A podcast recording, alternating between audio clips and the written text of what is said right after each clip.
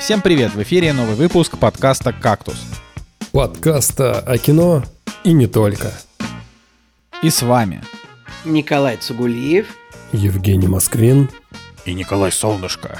Сегодня в программе «Планета обезьян» Тима Бертона «Сквозь года». Сериал «Барри. Как киллер стал актером». Вечный свет. Можно ли уместить фильм в 50 минут? Так, ну чё, а, прежде чем прежде чем мы утонем в круговороте долгих бесед а, о не очень популярном на сегодня кино, и даже немножко популярном, да, если мы говорим про сериал Барри, а, мы должны сказать, что э, у нас есть Boosty, да, вы наверняка многие об этом слышали, даже я думаю, что все.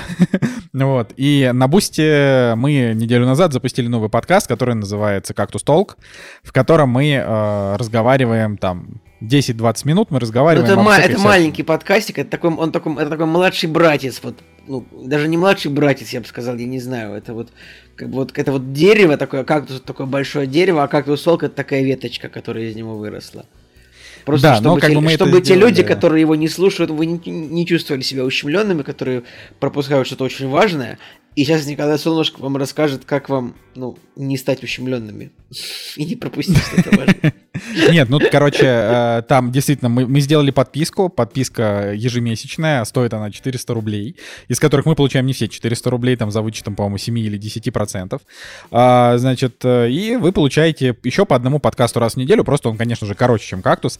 А, на этой неделе мы поговорили а, о том, как справиться с плохими днями. Да, вот когда у тебя неудачный день, э, получилось, по-моему, очень интересно, мы так довольно неплохо разогнали.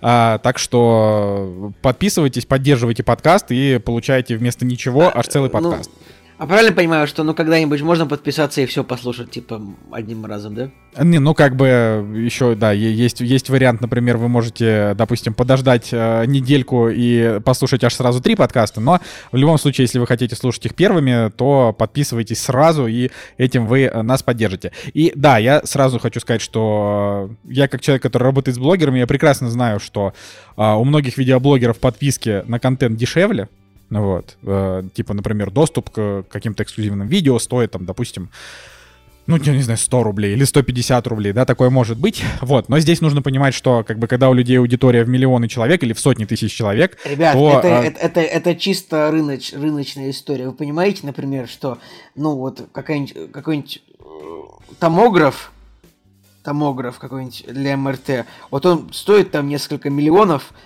не столько потому, что он реально стоит столько миллионов, а потому что ну, у него ограниченный рынок. То есть томограф могут купить, там, я не знаю, с, можно продать в месяц 100 томографов, при этом айфонов в месяц можно продать 500 тысяч, например, условно. И тут такая же ситуация. У нас, у нас не такая большая аудитория, поэтому ну, мы хотим, чтобы...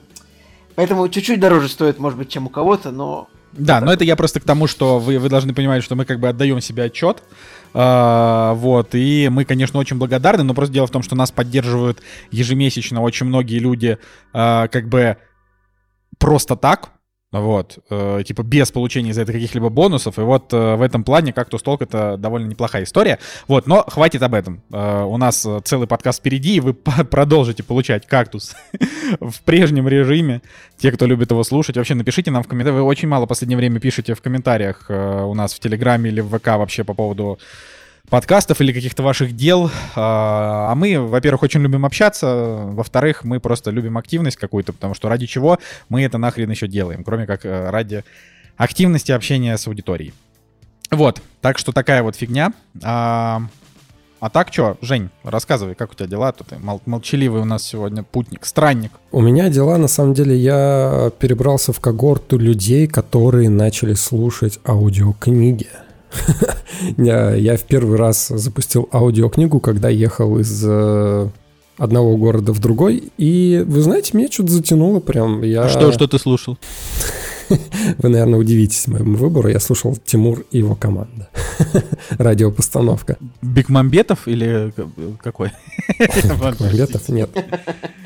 Батрудинов и Харламов. Ха-ха-ха-ха-ха. Ну, короче, я вот просто прочувствовал вот этот момент, когда ты слушаешь э, аудиокниги. Никогда этим не занимался, но в целом положительный опыт. Мне понравилось. Думаю, что я продолжу. А так, э, я продолжаю смотреть э, «Лучше звоните Соулу». И, ребята, я готов в очередном выпуске петь дифирамбы, потому что мне настолько нравится этот сериал, что я каждую минуту смакую. Но, конечно же, то, о чем я говорил, о том, что он такой легкий был по сравнению с Breaking Bad, но там опять повторяется история, что люди загоняют себя в яму проблем и от лучшего к худшему, да, становится. То есть сначала ты симпатизируешь персонажу, а потом у тебя появляется некоторое отвращение из-за их э, поступков. Это интересный опыт, э, потому что ты просто смотришь, как пучина зависти, алчности и, и так далее, она вот затягивает людей и меняет их. Но на этом сериал очень хорошо играет, потому что ты до последнего переживаешь за персонажей, ты знаешь, что у них есть светлая сторона, и у меня, как у зрителя, реально искреннее ощущение, искренняя надежда на то, что вот-вот сейчас на самом деле персонаж исправится, не знаю, условно там купят цветочки и подарит их э, э, своей любимой, чтобы исправить ситуацию, или там не будет убивать человека, потому Слушай, что он Николай, на самом деле Жека хороший. знает, Жека это самое, не понаслышке знает, да, что и, и ситуацию может цветочками исправить, ну то есть иначе бы он не употребил это, типа. Я тут, кстати, Конечно. недавно по жопе получил за то, что цветы не подарил, так что, знаете ли, это как бы серьезная история. Нужно оформить э, подписку на Flow. Ладно. Блин, Шучу. было бы идеально. Но вообще Кстати, реально было бы клево. Ну, вообще, вот в наш второй подкаст там просто, ну, такой простор для того, чтобы вставлять рекламные интеграции, если бы они были. Ну да ладно. Да, вот. А, и еще, на самом деле, продолжаю смотреть э, первобытного, но тут смотрите, какая-то история. Не буду сейчас углубляться в то, что там происходит в сериале и так далее. Невозможно найти серии нормально. То есть, э, да, я нашел условно один онлайн-сервис, на котором появляются серии, да, и ты их можешь там смотреть. Но вот в моем привычном мире, где я могу ее скачать, да, и посмотреть в хорошем качестве и так далее, нет такого. То есть э, почему-то вот люди не раздают, не делятся этим сериалом, это больно. Я, мне пришлось, чтобы найти серию, мне пришлось идти в фан-сообщество. Там в комментариях искать ссылку на какое-то облако, куда человек просто залил этот видос э, откуда-то, где он его нашел, вот, короче, это прям э, тяжело. Жень, давай будем справедливы. Ты не платишь за контент. Страдай. Поэтому, да, по, поэтому помучайся чуть-чуть, попытаясь, как бы, дай трайн, как говорится. Я не могу. Я, на самом деле, я бы купил Primal. И тем более, э, он был, по-моему, на Кинопоиске первый сезон. Возможно, его там можно было онлайн посмотреть. Честно, мне настолько вот нравится контент, что я готов его купить. Но невозможно. Это грустно. Ну и в целом, вот, работа, сериалы, работа сериалы. Жек, так норма- вот, э, нормально. Ты, ты, ты, ты, ты рассказал четыре истории примерно. Нормально, молодец. Да. Просто, ну мы же, мы же, мы же решили, просто, мы просто решили же типа. Покороче. Не то, что покороче, покороче мы решили друг друга одергивать, если что, я решил.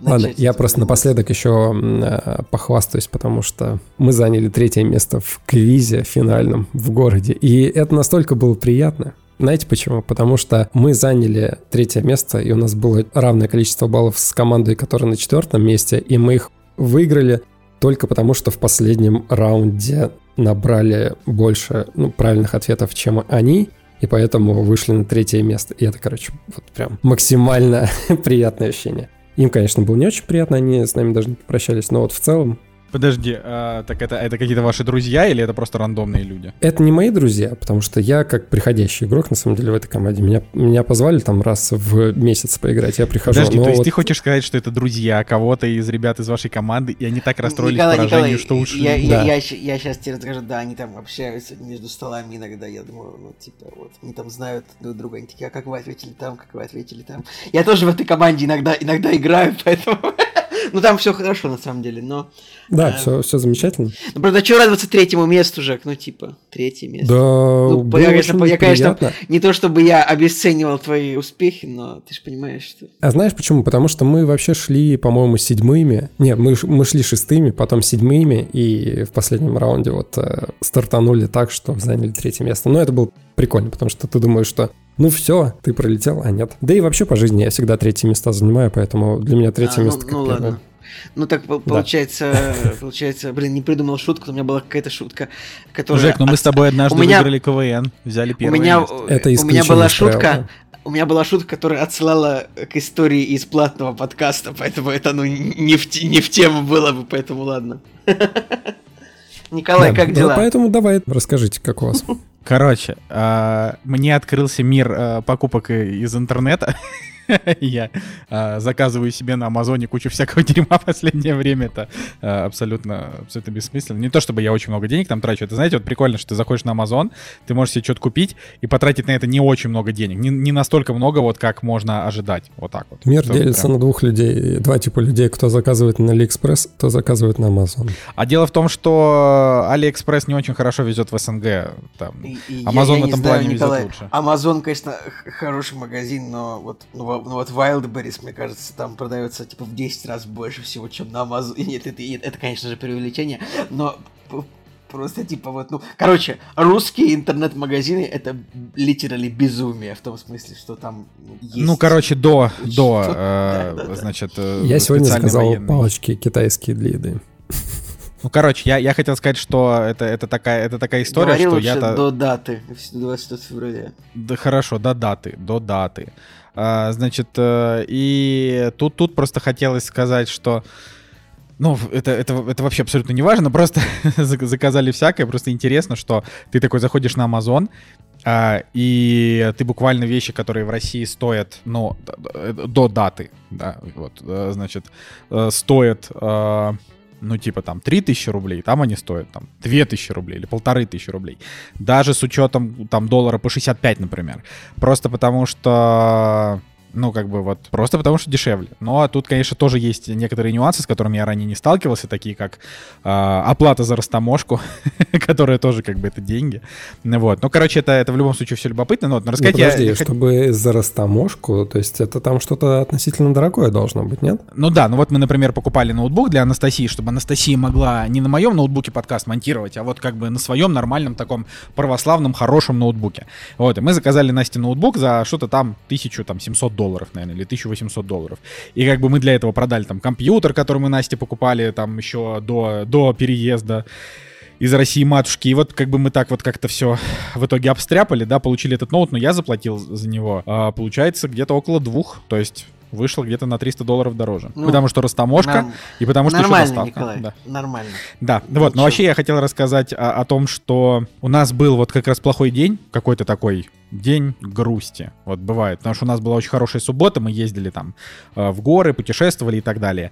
А на следующий день у нас собаки стала, она собака стала очень вяло себя чувствовать, и что-то мы тоже, короче, были из-за этого в плохом настроении, в раздраженном. Мы начали, мы начали смотреть сериал который называется «Необыкновенный плейлист Зои», который Николай Цигулиев, наверное, полгода назад рекламировал в подкасте, как-то вот рассказывал ну, о нем. Как раз в Новый год примерно я рассказывал. Я был, ну, мы, да. очень понравился, этот сериал, он классный. Да, да, это очень классный сериал. Я, конечно, сейчас не буду повторять, значит, монолог Николая. Это, это сериал про девушку, которая... Э, ну, как бы это такой, типа, он не фантастический, но такой как бы с налетом э, фантастики, что вот а, так случилось, что она начала слышать мысли людей через музыку. Вот. И это не такой прям мюзикл-мюзикл, но в целом люди там поют, да, как бы. И а, то есть э, он по жанру не, мю, не мюзикл, но песни там есть. То есть это как, не знаю, сериал Гли, например, вот, если вы смотрели. Что-то, что-то вот в таком Типа они там поют, ну, то есть популярные песни именно. Не Ну да, они там поют, потому что этим обусловлен сюжет, а не потому, что это жанр такой. То есть это, как говорю, это не про...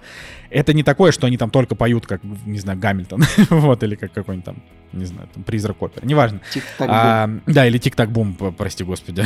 вот, ну, типа, я такое не люблю, а вот, э, а вот тут прям очень хорошо, вот, но надо сказать, просто на всякий случай, мы как бы начали его смотреть, он очень сильно затянул, потому что очень симпатичная главная героиня, не в смысле физически симпатичная, то есть она, да, она милая девушка, но, имеется в виду, она приятная по характеру, она такая прикольная. А, она не, не такая Мэри Сью, как, например, Эмили в Париже, потому что Эмили в Париже это буквально вот это просто роскошная красивая баба, на которой которую просто вот западают все самые красивые мужики. Вот это просто это невозможно. Вот здесь, здесь это не так, здесь вот это не такого рода персонаж, она реалистичная, она хорошая, но фишка в том, что сериал, на мой взгляд, он слишком реалистичный. То есть он буквально, если вы, короче, ждете от него а, хорошего настроения. Ну, то есть он может при, принести вам хорошее настроение, но это драма. В общем, я, э, она как бы комедийная, но в первую очередь драма, а не комедия, потому что там очень много тягостных моментов. Там, там например, ну, то есть, начиная с того, что там разбираются буквально все проблемы людей, начиная там взаимоотношений э, в семье, предательства, отсутствие секса в браке, э, значит, вот эти вот все какие-то такие моменты, когда там муж и жена друг друга э, плохо понимают, он там, не знаю, переживает из-за этого, он вместо того, чтобы идти домой, идет в бар. Ну, какие-то вот такие моменты. Помимо этого, там еще у главной героини умирает отец, весь сезон умирает, и, и ты как бы вот буквально все сцены с ним, они они очень светлые, но буквально 97% душераздирающие. То есть они просто, ну, очень грустные. И как бы очевидно, что там ко всему все, все, это, все довольно печально, и ты прям в конце ты просто сидишь в слезах, последние две серии буквально в слезах, потому что там вообще, ну, очень-очень печально. Вот. Э, но при этом он действительно, он классный, он такой светлый, песни там хорошие, персонажи прикольные. Вот. Единственное, что, конечно, любовный треугольник, э, вот этот классический, это там персонаж, который просто мне не нравится. И как бы, судя по комментариям на мои шоу, ни одному мне э, он не нравится. А Николай Цугулиев говорит, что во втором сезоне там еще будет БЛМ с этим персонажем. Я такой думаю, там конкретно есть две серии, где разработ... Э, сценаристы такие, ну, сейчас мы обыграем БЛМ, и там прям конкретно две серии, ну, просто, ну, ну как бы... То есть две серии вместо того, чтобы, вместо того, чтобы крутиться вокруг Зои, крутиться вокруг Саймона? Нет, там сказать? как бы крутится, там есть, там, конечно же, есть и Зоя, но там просто немножко, немножко странный перекос есть, который ну, как бы и зрителям тоже не очень понравился, судя по рейтингам серии. Ну, ты, ты увидишь, Причем все, короче, БЛМные серии во всех сериалах, они все плохие, потому что это было сделано как бы на, на хайпе, и от этого... То есть я сейчас хочу сказать, я, ну, типа, как это сказать, мы там, когда обсуждали БЛМ, когда он был, я там вовсю ругался, что типа, ой, да какого черта, да блин, вас там не так уж и притесняют, ну вот как-то как так. Сейчас я уже думаю о том, что хотите бороться за что угодно, цивилизованно боритесь, пожалуйста. Ну то есть я тогда был в первую очередь против не того, что нужно э, относиться к чернокожему населению Америки, точно так же, как и к белокожему населению Америки, а к тому, что, типа, вы ну, давайте вы не будете, типа, под лозунгом БЛМ там наживаться э, на, на людях, как глава фонда БЛМ, там же была история. А, вот. И самое главное, давайте вы не будете обворовывать магазины только потому, что вы, ну, считаете, что это какая-то социальная справедливость, потому что вот это уж прям совсем неправильно. Вот. Ну, а как бы в сериалах это все на хайпе, на, на волне хайпа это все очень паршиво, потому что там всегда, вот если сериал «Новичок», например, вот мы смотрели про копа с Нейтаном Филионом, он там буквально... Uh, вот он там, типа, там есть 2-3 серии БЛМ, и это просто, вот это буквально серии, в которых вот главный герой, который он и так, он очень хороший. Это прям персонаж, прям такой, знаете, вот он положительный аж до, до отвращения в каких-то моментах. И вот когда этого персонажа, который хороший человек, вот его какие-то там чуваки шеймят за то, что да ты белый, поэтому тебе не понять, я такой думаю, ну он, ну он же правда хороший, он вам помогает, он делает хорошо, отстаньте от него. Ну, типа, вот там, поэтому да, эти серии там, их, их тоже очень сильно заминусили, просто потому что они как бы об, об, обходятся грубо с главным героем, который не виноват в этих проблемах. Вот, то есть э, главного героя белого вовлекают вот в эту вот историю и как бы его обвиняют. То есть, э, ну... А его так. Саша зовут? Почему Саша? Белый, потому Белый. что... Да, именно так. Вот, так что, Николай, спасибо за совет, но я хочу сказать, что просто это реально... Это, это грустный сериал, он не всем подойдет. Иногда от него скорее какое-то горькое настроение, чем, чем хорошее. Вот. Да. Николай, ну, у тебя у что есть, как? У меня есть э, две мини-микроистории. А, давайте, первая, первая история. Что вы больше хотите? Про, про белку или про каяки? Выбирайте. Господи. Давай как в видеоигре. Давай про каяки. Давай каяки. про белку. Я специально так сделал. Ладно, просто ну, Николай первый сказал, поэтому как бы э, каяки. А, значит, собрались мы покататься на сапах. Я не катался на сапах. И... Э, Сап 2.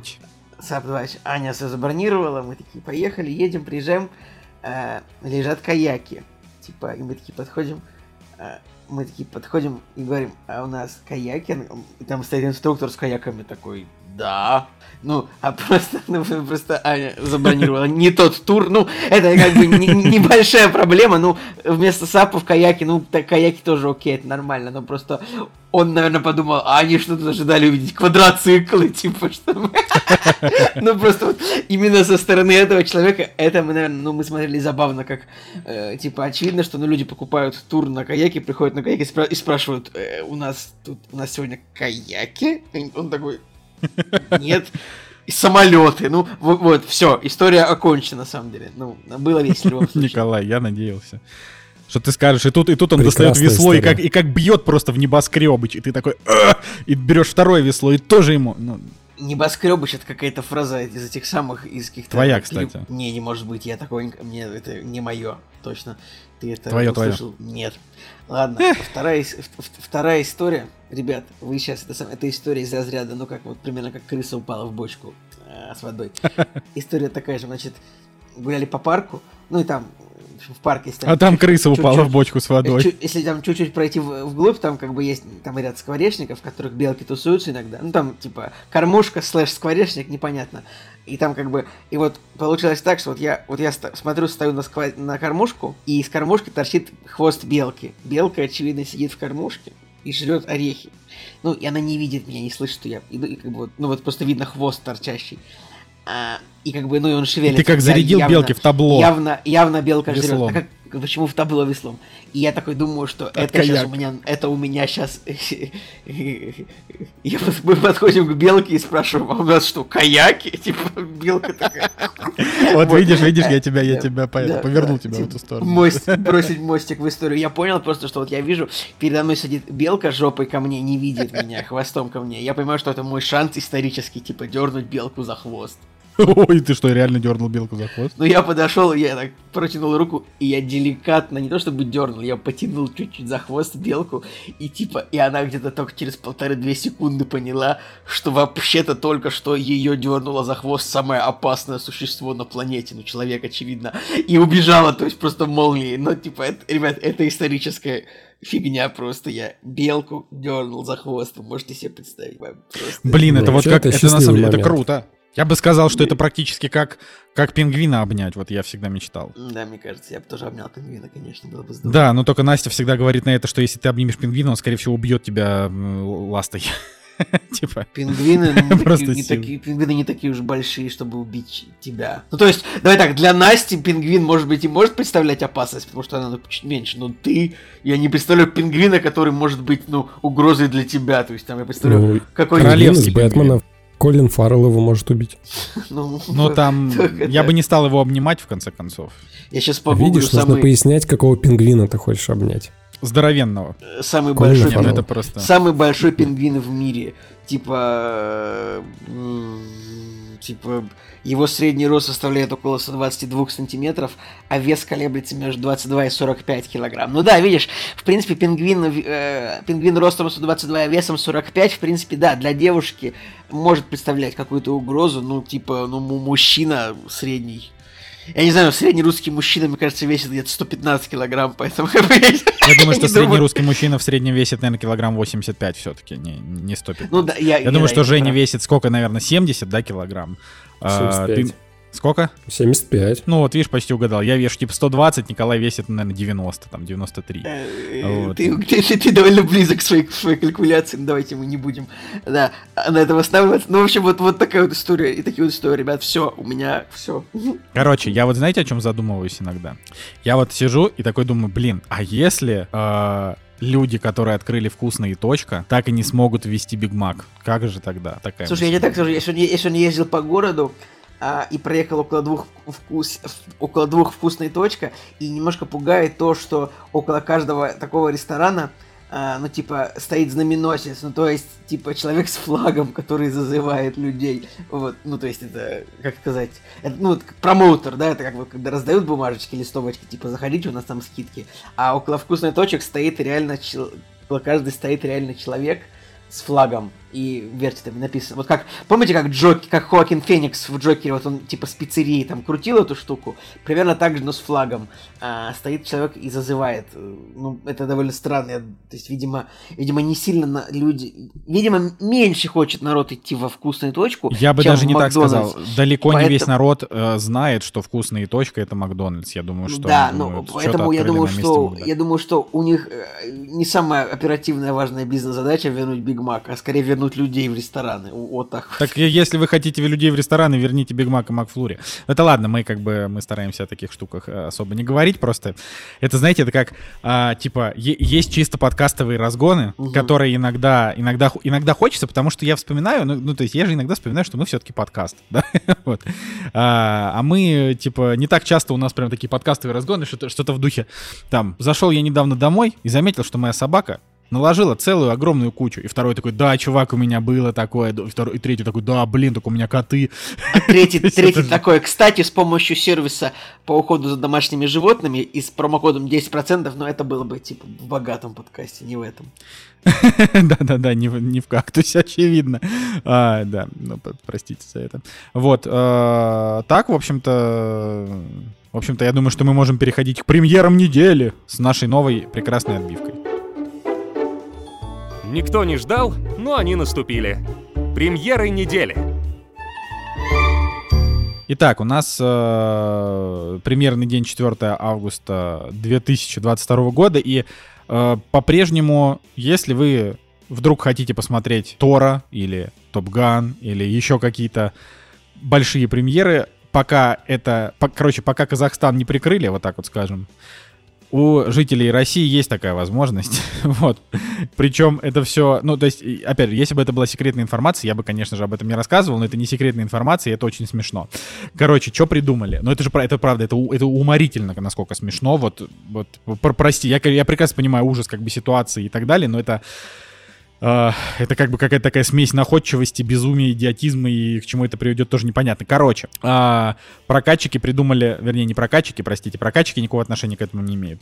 Uh, кинотеатры придумали такую схему. Они берут какой-нибудь фильм, например, Тор, и пускают сдвоенный сеанс, Тора и, например, какой-нибудь русский фильм, ну, типа там, не знаю, «Курсанты» или там, не знаю, там, «Лето в Балашихе», я просто придумываю. И ты, типа, берешь билет на 100 рублей дороже, буквально, а, и как бы ты приходишь официально как бы на лето в Балашихе, но с предисловием в виде Тора.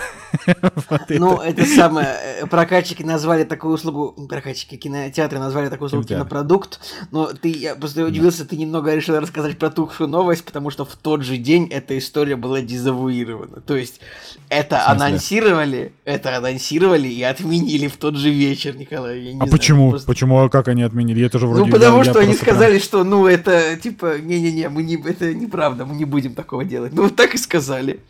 Блин. Ну ладно, ну хорошо, хорошо. Видно, я просто, видно, я как просто человек живет, человек живет не в России, оторвался, так сказать. Ну я тебе читаю новости. Я значит, читаю смотри, новости. Вот смотри, типа, я читаю, ну, телеграм-канал э, Варламов News. Я не знаю, возможно, Варламов признан иностранным агентом, надо это сказать. Возможно, нет. Нет, он не пока не признан. Ну, повезло ему. А, значит, вот, значит, вот в, в 1 августа новость в 11.40, что Формула кино и Синема Парк начинают показывать голливудские фильмы в рамках кинопродукта. И уже в 16.00 это было дезавуировано. Типа, что, ну, от, Синема Парк и Формула кино отменили показ зарубежных фильмов в рамках услуги кинопродукт. Э, почему это было? Ну, как написано, совет директоров не согласовал проведение акции. Ну, э, кто-то придумал, а кто-то потом наверху такой, нет, идея не очень. Бывает такое, поэтому Это, наверное, будет, потому Николай. что они еще что-то... Ну, хорошо, но в любом случае, э, хорошо, что ты опроверг. Но новость действительно смешная. О, новость действительно смешная. Я с нее тогда угорел. А, вот, ну, они красиво вышли. Тебя... Они, они красиво вышли из ситуации. Они сказали, что целью инициативы было привлечение широкого внимания к проблемам кинопроката отрасли. Как бы начало разработки плана индустрии, как бы выхода. Ну, это, это, это, это правда, но это привлекло внимание, типа, я считаю, в любом случае. Не, ну тут как бы ситуация в том, что, видишь, я целую неделю жил в парадигме, что такое в России существует, а ты как бы это сразу знал, поэтому мне просто было повеселее чуть-чуть. Вот, а, а так вообще хотелось бы, конечно, сказать, что Э, этот э, что типа вы все равно в любом случае вы можете, э, ну как это сказать слово, посмотреть все эти фильмы.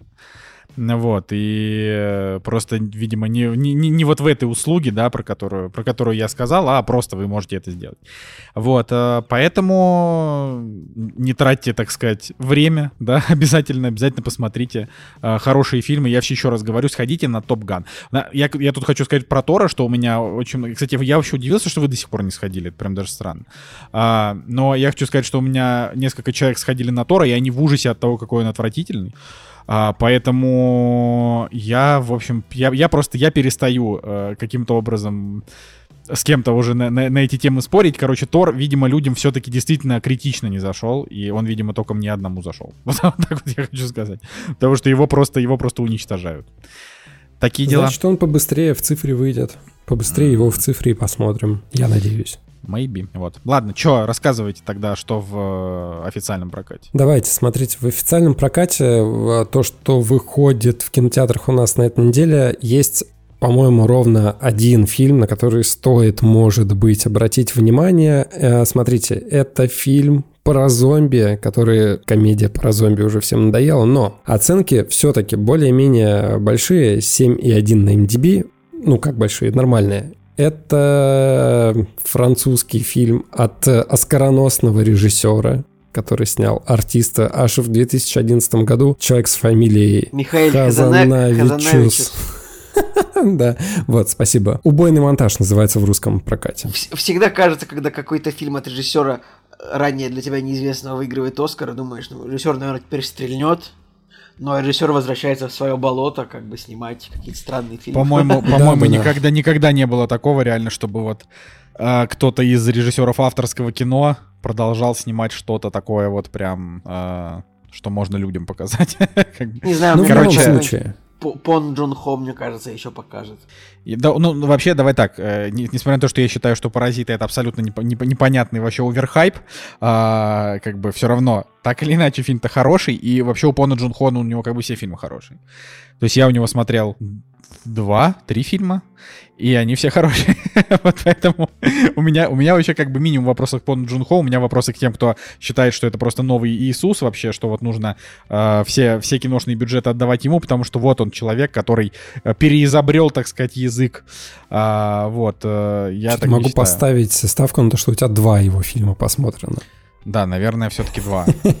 А я не помню, там просто еще был фильм про такого огромного бегемота. Я думаю, ты смотрел, Николай, даже больше. Ты смотрел четыре фильма. Мне кажется, ты смотрел «Воспоминания об убийстве», «Окчу», «Сквозь снег» и «Паразитов». Поэтому ты скромничаешь, да, ты смотрел три четыре фильма. фильма. Три фильма. Три фильма. Окчу я, а и Окчу я, Окчу, я, Окчу я в итоге все-таки не смотрел. У меня просто ну, ощущение, что я видел трейлер Окчу так много раз, что я как будто бы его смотрел. Но я его не смотрел, поэтому зачем врать? Да. Раз, два, три фильма. Да. Ну, коро... ну, тем не менее, три фильма у меня всем стоят приличные оценки. Да, спасибо, что в итоге ушли от обсуждения убойного монтажа фильма. Да, но убойный монтаж ты, ты, ты, ты их хорошо нашел, потому что это действительно похоже неплохое кино. И, в принципе, все. То есть, э, если вы дальше посмотрите все премьеры, до свидания. Просто ничего интересного. Опять какие-то русские, итальянские старые фильмы, которые уже никому не интересны. Но есть еще один э, момент. Это французский русский мультфильм, который называется «Семейка монстров». У него очень э, приятная рисовочка. То есть э, на MDB оценка 6,3, там 380 оценок. Но я посмотрел трейлер, и достаточно интересная анимация. Не часто такое встретишь. Я бы даже посмотрел. Может ну, вообще быть, тут какая-то... в цифре можно найти. Тут прям что-то много французов на этой неделе, потому что «Семейка монстров», потому что «Стоп-кран» еще фильм, комедия французская. Николай, это на каждый, каждую неделю так. Италия, Нет, ты да, Николай, реально, ну, каждую неделю Франция... французское кино просто атакует прокат. Ну, потому ну, что, это видимо, же... видимо, на французское кино не нужно покупать права или типа того, я не знаю. Это, знаешь, это как, ну, вот, типа, ты приходишь куда-нибудь, тебе дают пробники шампуня, и вот также кинопрокатчикам дают пробники французского кино. Я... No disrespect, просто это просто объективная данность, что, ну, французский кинематограф, ну, не переживает какой-то расцвет сейчас. Однозначно нет. Мне еще нравится, на этой неделе выходит фильм, который называется «Уховертка». Это, походу, какая-то драма, но название хорошее «Уховертка». То есть, если бы если бы я так называл какой-нибудь хоррор, я бы назвал Вообще уховертка это, насеко... это насекомое такое, очень отвратительное. Ага. Я бы не стал гуглить, сейчас, конечно, погуглю, как оно выглядит, но мне кажется, оно отвратительное. А тебе кажется, что все насекомые выглядят отвратительно, кстати? Нет, ну, нет, нет, пауки красивые, но уховертка отвратительная, поэтому... Господи боже, господи, какая она ужасная. А, вот я вот ненавижу таких. А. На этой приятной ноте можно перейти к цифровым релизам. Подожди, Женя, ты знаешь, что на Пикабу есть статья, которая называется «Уховертка. Хватит путать с двуххвосткой». Видимо, есть какая-то проблема, ну, у любителей насекомых, что постоянно путают уховертку с двуххвосткой, типа. Господи, какая она чудо... Блин, мне кажется, если я когда-нибудь увижу уховертку вживую, я буквально просто насру в штаны. Простите, это кошмар. Она чудо... Господи, она так ужасна. Это было... Меня аж передернуло. Пожалуйста, давайте э, выпьем за то, чтобы никогда не видеть уховерток вживую. Ой. Да, ладно, Женя, цифровые релизы давай. Цифровые релизы, да. А, на самом деле, опять же, в цифровых релизах очень много всего интересного. Есть прям вообще жирнейшие проекты, например, как «13 жизней», а, Рон Ховард, режиссер, загибайте пальцы, Вига Мортенсен в ролях, Колин Фаррелл, Джоэл Эдгертон, Пол Глисон. Э, фильм про спасателей, которые э, в пещерах там затопленных спасали каких-то подростков, основан на реальных событиях, все как мы любим, но значит, э, актерский состав. Блин, так это вообще режиссер... буквально не, это недавняя история, буквально два года, два-три этой истории. Эта история на самом деле популярна, то есть, ну, в Таиланде, правда, где-то вообще удивительно, то есть э, где-то в пещерах тусовались футболисты какие-то, ну, дети с тренером, экскурсия была какая-то, но Таиланд, такое государство морское, а, и, в общем, приливы, отливы, и получилось так, что их выход из пещеры оказался затоплен, и, ну, эта история, она была популярна в целом, ну, эта история имела резонанс, особенно в, в западном интернете.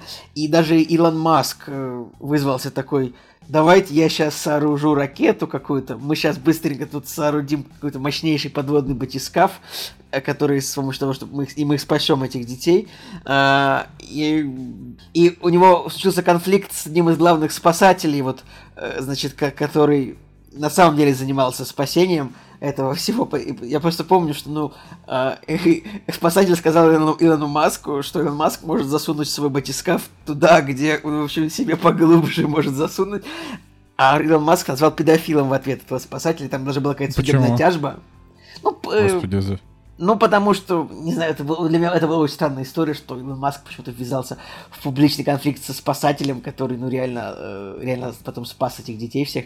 Ну, можно просто погуглить там, типа, Илон Маск, батискаф, дети, вот это вот все, и, и как бы будет эта история, и спасатель даже подал в суд на Илона Маска, но в итоге Илон Маск вроде ничего не должен, в итоге не, не выиграл суд спасатель, но это было... Короче, где-то на Reddit Илон Маск назвал спасателя педогай типа педофил. В общем, это странная история. Э, да. Ну, видимо, не может это, быть. Это очень неправильно. Короче, да. я хотел сказать, что И- Илон Маск. А... Илон Маск, типа, может, конечно, что угодно говорить, но фильм-то снял Рон Ховард, а это знаете ли, нет? Не знаете ли? Неинтересно. Игры разума? Гонка? Что для Нет, тебя ну в смысле, Рон ну Ховард? типа Рон Ховард это как бы хороший режиссер. Игры разума. Ну, конечно, Рон, он, Рон Ховард прекрасный режиссер, конечно. Конечно, он, он просто, он, конечно, снял э, самый плохой фильм э, во вселенной Роберта Лэнгдона «Инферно», но в целом-то фильм у него, у него И Хан Соло «Звездные войны. Истории» тоже не супер, но тут он не Да, тоже не Хан супер. Соло, он Там... переснимал, если что. Да. Короче, помимо этого еще выходит «Добыча», фильм во вселенной «Хищник» с Арнольдом Шварценеггером. И, опять же, если предыдущий фильм у нас был э, от Амазона, Жень, то... можно, я перебить? Просто нужно Николая немножко поспорить. Николай, ты говоришь, что Рон Ховард снял худший фильм, типа, во вселенной Лэнгдона, Роберта но вообще-то Лэнгдона, он да. снял все фильмы в этой вселенной. То есть и Код да Винчи, и Ангелы, и Демоны. И, и, ну, просто будет несправедливо сказать, что он снял только худший, но он снял Но он снял и лучшее, хорошо, Да. ладно, да. Все, ладно. Жень, пожалуйста, продолжай про хищников. Да. Да, вот, э, значит, выходит э, новый фильм в этой вселенной про хищника, называется «Добыча», и он выходит на Хулу. То есть до этого у нас был Амазон, если я правильно понимаю, то теперь Хулу. Ну, Дэн Трахтенберг, нормальный пацан. Трахтенберг, да. О чем вообще история добычи? О том, что все дело переносится в мир первобытных людей. Туда прибывает хищник и против первобытных там, а, значит, дерется. Любую можно, мне кажется, вообще историю придумать. То есть у нас были и спецназовцы, и э, наемники, и полицейские, чего только не было. Вот теперь первобытные люди с луками и топорами. Но вроде как говорят люди, которые посмотрели уже эту картину, говорят, что ну в целом неплохо. Можно посмотреть. Ну, в целом и по, по последние хищники были очень даже достойным фильмом. Ты, я сейчас, этот подкаст сейчас закончится. Последние хищники от Шейна Блэка. Это отвратительнейшее кино. Причем он называется Отвратительнейшее. Это просто это, это тупое говно, тупейшее говно, тупейшего говна. Вот просто как бы, ну, вообще отвратительный Я просто, я, я обожаю то, что вы так не любите этот фильм, а мне он так нравится. Ну, на мой взгляд, как бы он на три головы выше, чем Кингсман начало. Да, этот, этот фильм, он правда на три, но на три балла из десяти. Как бы вот как у нас с Женей стоит. Типа. Ой, ничего не понимаете. Но я хочу сказать, что вот когда, когда видишь, подожди, Жень, когда видишь название Prey, вот я, честно говоря, я не знал, что вообще будет какой-то приквел к хищникам. Я просто вообще выпал из этой инфоповестки. Я смотрю Prey, я такой думаю, о, Талос один. Ну, типа, Транстар. Это, если что, ребят, если что, одна из лучших игр э, вообще в истории игр Prey от компании, как называется эта компания? Николай? Аркейн. Аркейн, да, как раз таки. Э, вот, одна, вообще одна из величайших игр просто, в которую можно сесть и поиграть, и до сих пор с 17 года играю, если не ошибаюсь. Она называется именно так, Prey. А, вот, но жалко, что никакого отношения. А, и слава богу, потому что если, если бы экранизировали, говно получилось бы. Да. Жень, ну мы просто, если мы не будем вставлять э, какие-то эти ремарки, то ты же знаешь, оно всегда так работает. Да, выходит еще на Netflix сериал, который называется «Песочный человек» э, Нила вот, Геймана. Вот это мы смотрим, вот это Там мы смотрим. Дэвид Тьюлис, мой любимый актер э, из Гарри Поттера, и Чарльз Дэнс из Игры престолов. Это старые э, актеры. И какие-то новые, которых я даже не знаю. Ну, Том, Том, Том, Том Старридж, я его помню по «Рок-волне», например. Да, «Рок-волна», а, да. Да, Дженна Колман, ну, она там где-то в «Докторах кто» играла. Ну, вообще просто, что, вот что вы должны знать про «Песочного человека». А, я уверен на 300%, что так как это Netflix, это будет такая, типа, Black Home инвалидная версия, ну, типа, сто пудов. Но, типа, «Песочный человек» — это буквально один из самых крутых комиксов, что я читал когда-либо в своей жизни, потому что он просто, ну, он выдающийся. Это одно из, один, одно из таких произведений, которое, ну, оно такое очень серьезное, оно такое очень сюрреалистичное, э, там главный персонаж, он очень интересный, у него там куча всяких, у него, у него так, такая мотивация крутая, у него много э, там за душой, так сказать. Короче, если Netflix опять обосрется, а он, простите, уже обосрался с ковбоем Бибопом в прошлом году, и что-то там еще они там провалили из такого, из хорошего. Обитель ну, общем, зла. А, во-во, обитель зла только что, да. То есть вот если так же будет с песочным человеком, я просто, э, мой, мой, как бы, боль от, от разочарования, она будет очень большой. Но пока что я прям жду. Ты продолжай, Жень, там еще очень много всего. Да, по трейлеру там, в принципе, эпичненько все выглядит. И можно подумать, что на этом все. Нет. На Но самом деле есть все. еще большие всякие примеры. Например, в этот раз Apple представляют мультфильм, который называется «Удача. Лак как у нас замечательно перевели. И что вы должны знать, это первый мультфильм от э, продюсера Джона Лассетера, который ушел из Pixar, которого зашемили. И вот Apple э, подобрали и сделали мультфильм под его руководством про девочку, которая э, невезучая и внезапно оказывается в волшебной стране вместе, по-моему, со своим котом. Выглядит как типичный проект Пиксара вот давних времен. Прикольно, что там столетняя Джейн Фонда еще что-то делает, там с кем-то разговаривает, озвучивает кого-то. А, но тут, конечно, надо сказать, вот, вот ты, ты сказал, а я вот, а я бы и, и не узнал даже. А как ты вообще узнал, что это Джон Лассетер? Не вижу его в А так что я вот э, ты что, ты трейлер, кино, ты трейлер посмотрел, и в трейлере было сказано от продюсера Джона Лассетера, да? Я не помню, на самом деле, откуда я это знаю, но я это знаю. Так, ну это надо проверить, пока ты там дальше это рассказываешь. Это точно, это сто процентов 110%. Но на самом деле есть еще да. B-сайды э, этих цифровых премьер, потому что вот э, все такое с крупными именами мы прошлись, но есть еще пара проектов, на которые, может быть, стоит обратить внимание. Когда я смотрел все цифровые релизы, подумал, что ну вот, какой-то опять проходной ужастик. Э, может быть, он такой есть, потому что у него оценка 6,9, хотя в целом ну, нормальная оценка. Называется «Странно, что видел Иосия». Там играет Роберт Патрик. Это значит человек, э, жидкий терминатор из второго терминатора. А еще расист, расист батя миротворца. Батя миротворца, все. Мне кажется, нужно забыть роль в Терминаторе уже, типа фильму 50 лет. Вы портите Да, мою молчи, подвеску, молчи. потому что у него э, в этом сериале вместе с ним еще играет Ник Стал. Это человек, который играл в третьем Терминаторе Джона Коннора. Джона Тот самый Ник стал человек, как это, карьера которого умерла, типа, после одного фильма. Не начавшись, умерла не начавшись. Все могут его зашемить, а мне он всегда нравился в роли э, Джона Коннора в третьем Терминаторе. Да, Третий Терминатор вообще норм. Типа, мне он Ну, нравится. не, не то чтобы норм, но в целом, да, более-менее.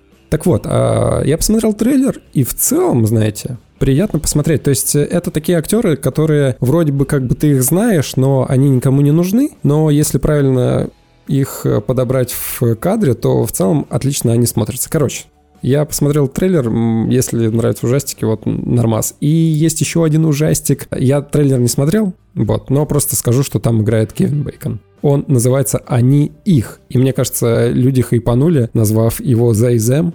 А, ты Представители ЛГБТ-сообщества приезжают в лагерь для перевоспитания, но вместо морализаторства получают более жестокий урок. Какое-то блин, тяжелое кино должно быть. Еще и с Кевином Бейконом. С Ну, Кевином просто, чтобы вы понимали, да, вот они их, э, за them, это, ну, типа, э, небинарные личности себя так, э, этот, себя так в Инстаграме подписывают. Ну, типа там... Инстаграм Хизей. запрещен на территории Российской Федерации. а, Ну, не, Хорошо, что ладно. не Кевин Бейкон. Это правда. Кевин Бейкон пока не запрещен на территории Российской Федерации, но кто знает, после этого фильма, может, и будет. А, но тут, э, как бы, я, я, честно говоря, не сильно уверен, то, что я хочу смотреть этот фильм. Не-не-не, наверное, это нужно пропускать. Ну, просто вот э, Кевин Бейкон. Да. Но это просто не все. Ты, ты, ты тоже говоришь, реально, эта неделя, вот сейчас Николай Цигулиев, он уже начинает закипать, он терпеть не может, когда много при, при Я премьеры говорим, просто, я как бы, ну, сколько можно, вы, вы, вы- я просто, у вас еще есть 30 секунд до того, как я буду готов к обзору А. метакритика или отменю эту, эту Стопэ, рубрику. я, извините, я забыл, что э, тут еще режиссер у этого фильма, о котором, который я не смотрел трейлер, э, он вообще трехкратный номинант на Оскар, потому что он писал сценарий «Гладиатору», «Авиатору», «Хранителю времени». гладиатору, авиатору, трансплантатору, т- русификатору. Короче, а, также выходит э, Лего Звездные войны летние каникулы. Это 45-минутный мультфильм, а, такой весь на сме... А как, Николай, ты слово... На типа- приколе. Нет, ну ты как-то по-другому. По-другому как-то ты вот назвал, и было хорошо. Ну, короче, смешной. С- Да, Смехуёчки, хихоньки да да, вот, хахоньки. да, Кстати, как-то вот ты, ты как-то на прошлой неделе ты как-то по-другому сказал, было хорошо. Также «Эволюция черепашек-ниндзя» 2022 выходит на Netflix. Это прям полнометражный мультфильм про черепашек-ниндзя. И, кстати, да, да, это... Это те черепашки-ниндзя, от которых э, люди переплевались, по большей части, из-за их э, очень странного внешнего вида, да, очень странно нарисовали. А мне норм, мне кажется, нормально нарисовали. Но и это еще не все. Ладно, на самом деле уже все. Вот. А, Так что на этой неделе прям слишком много всего, что посмотреть. Но в первую очередь вы вообще пишите нам в комментариях, что из вот этого списка вы планируете. А, Потому что на следующей неделе выходит мультик про Грута, и очевидно, что на этом как бы можно будет уже переставать смотреть все, что было до этого, что у вас есть 10 дней. Вот. на это все. Я думаю, что с песочного человека начнем, потому что тут как бы нельзя. Твин Пикс, так сказать, подождет. Вот. Я, э, ну, мне кажется, нужно дождаться хотя бы рейтингов и отзывов, потому что еще ничего не, неизвестно. Это может Да, быть да, да, это это понятно, может быть это понятно. плохой сериал. Итак, обзор Метакритик. Хотя никто никогда, на самом деле, не слышал в комментариях, чтобы эта рубрика кого-то интересовала, кроме меня. Но Раньше она интересовала меня, но потом, когда ты грубо меня оборвал, сказал, Николай, это никому не интересно, я как бы, я, я молчу. Да, Николай, молчи, потому что то, что ты говоришь, ну реально, не то чтобы кому-то интересно. Ладно, сейчас. На этой неделе высокие рейтинги на Метакритике получили следующие, следующие тайтлы. Во-первых, третий сезон а, мультсериала Харли Квин получил 98 Метакритика. 98, Николай. 98. Я, я, я, я, я не знаю, смотрю на эти цифры, и мне страшно. Я даже представить себе не могу, что Ну, там на дальше. что там... Все еще на главной висит второй сезон Primal с 97. Ну, тоже, ну, Женя уже, мне кажется, выпуска 4 уже говорит об этом, так что я не буду повторяться. Второй сезон сериала Reservation Dogs. Это не, это не, не, резу- не, не резервуар Dogs Кв- Квентина Тарантино, это Reservation Dogs, псы резервации. Это некий комедийный сериал, которому руку приложил Тайка Вайтити. У сериала низкий рейтинг на кинопоиске, но 8.0 на MDB. Это сериал про индейских детей, которые чем-то занимаются, а, типа борются с какой-то преступностью. Вот, ну, у сериала зеленый метакритик и высокий MDB. это сериал про подростков, насколько я понимаю. Может быть, он прикольный. Выходит на сервисе Hulu. Вряд ли этот сервис, конечно, у нас доступен. Ну да и ладно. А, также, вот меня на самом деле привлекло, вышел первый сезон на Амазоне сериала, который называется Paper... Сериал называется Paper Girls, газетчицы. И у него сюжет такой. 88 год, четыре девочки-подростка подрабатывают доставкой газет, но утром после Хэллоуина их жизнь резко меняется, подруги находят машину времени, которая переносит в 2019, где девочки встречают взрослые версии себя. Что-то такое, тьма, очень странные дела, шершни, вот какое-то такое.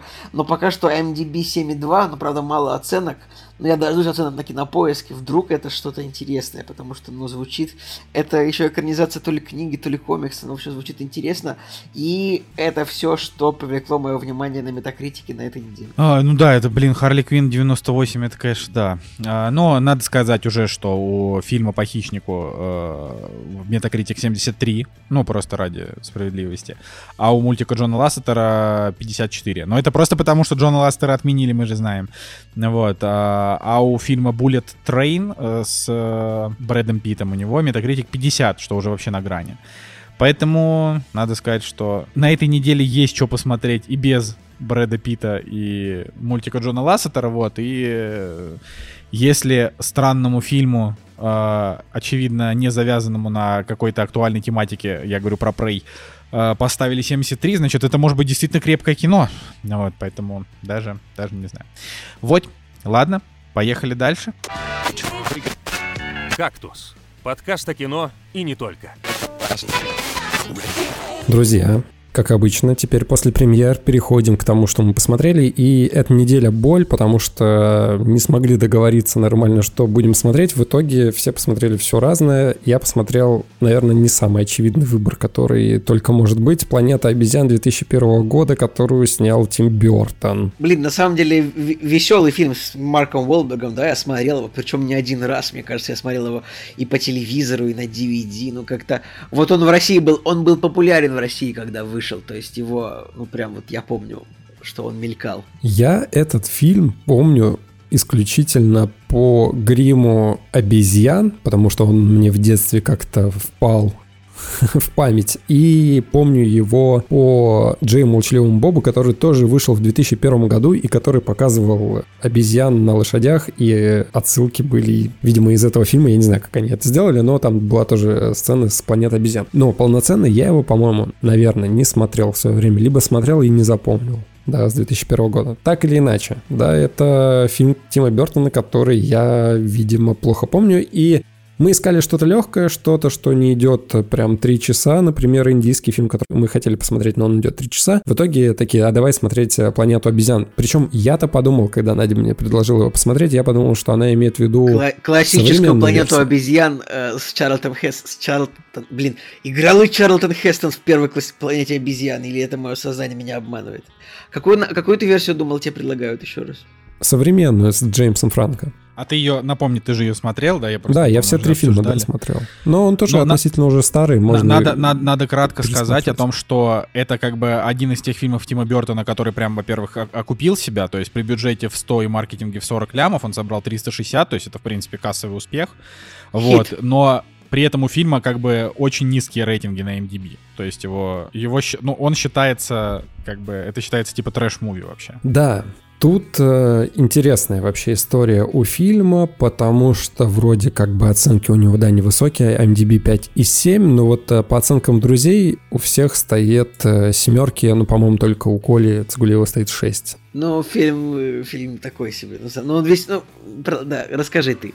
И его интересно смотреть в контексте времени, потому что в то время он, наверное, не воспринимался как э, что-то, над чем можно посмеяться или улыбнуться, да, а сейчас его смотришь, им и восхищаешься в одно время, а с другой стороны и угораешь с него, потому что он э, в какие-то моменты безмерно глупый, безмерно какой-то устаревший уже, в какие-то моменты он прям дико смешной, особенно концовка, касательно концовки прям вообще, а в какие-то моменты он очень сильно впечатляет. Прям настолько впечатляет, что ты сидишь и думаешь, что выглядит это прям действительно классно. Давайте подробно о том, что разочаровывает и что впечатляет. Расскажи, пожалуйста, сюжет фильма, Жек, пожалуйста, пожалуйста. Да, Скажи давайте. сюжет фильма. Жень, Жень, сюжет фильма.